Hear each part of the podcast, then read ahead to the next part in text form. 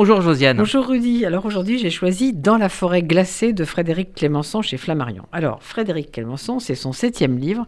Avant, elle a écrit cinq romans et un livre de nouvelles.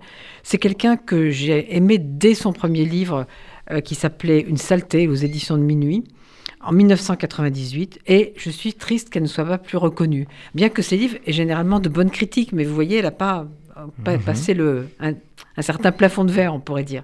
Comme le dernier, euh, avant celui-là, qui s'appelait Les Méduses, qui était aussi chez Flammarion en 2020 et qui explorait les destins de différents employés d'un hôpital situé quelque part entre La Rochelle et Royan.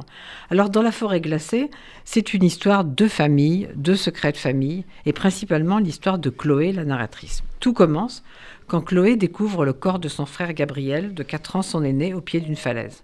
Est-ce un accident? Est-ce un suicide? On le comprendra longtemps plus tard, à la fin du livre. Pour l'heure, le récit de Chloé commence. Quel est le décor? Une maison au bord de la mer où toute une famille est venue pour un week-end pour fêter les noces d'or des grands-parents, qui sont les parents du père de Chloé. Alors, il y a là évidemment les grands-parents, et puis trois couples et leurs enfants, donc les cousins de Chloé, qui est, elle, la deuxième de quatre enfants, venue donc, comme je vous le disais, quatre ans après son frère Gabriel. Et elle raconte, jour après jour, ces trois journées qui auraient dû être une grande fête. Et c'est entrecoupé de chapitres qu'elle appelle souvenirs au pluriel, où elle revient sur son enfance, sur sa famille, et elle parle de son amie Andrea. Quand Chloé et sa famille arrivent pour le week-end, le père veut prendre une photo. Et c'est là qu'il y a une phrase à laquelle je vous demande de bien faire attention. Je vous la cite. Gabriel tient ma taille d'une main ferme. Je vais entrer en première et je me demande quelle serait pour moi la meilleure façon de mourir. Très vite, on comprend que Chloé ne va pas bien. Parce que, pourquoi, alors que les autres sont en t-shirt, il fait chaud, c'est l'été? Euh, Est-ce qu'elle est toujours avec des manches longues, avec un col boutonné? Pourquoi elle se refuse de se baigner, sauf la nuit? Qu'est-ce qu'elle cache?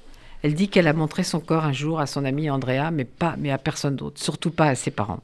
En fait, Chloé, depuis des années, se scarifie. Elle a des cicatrices partout, sur tout le corps.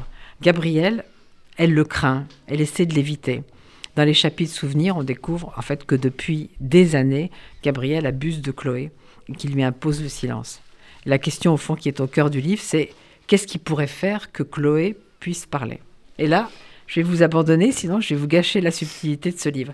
Il y a juste une autre question sur laquelle je vous laisse, en vous incitant à lire vraiment ce beau livre Dans la forêt glacée de Frédéric Clémenceau chez Flammarion. Et la question c'est, est-ce que la mort de Gabriel a un rapport avec Chloé?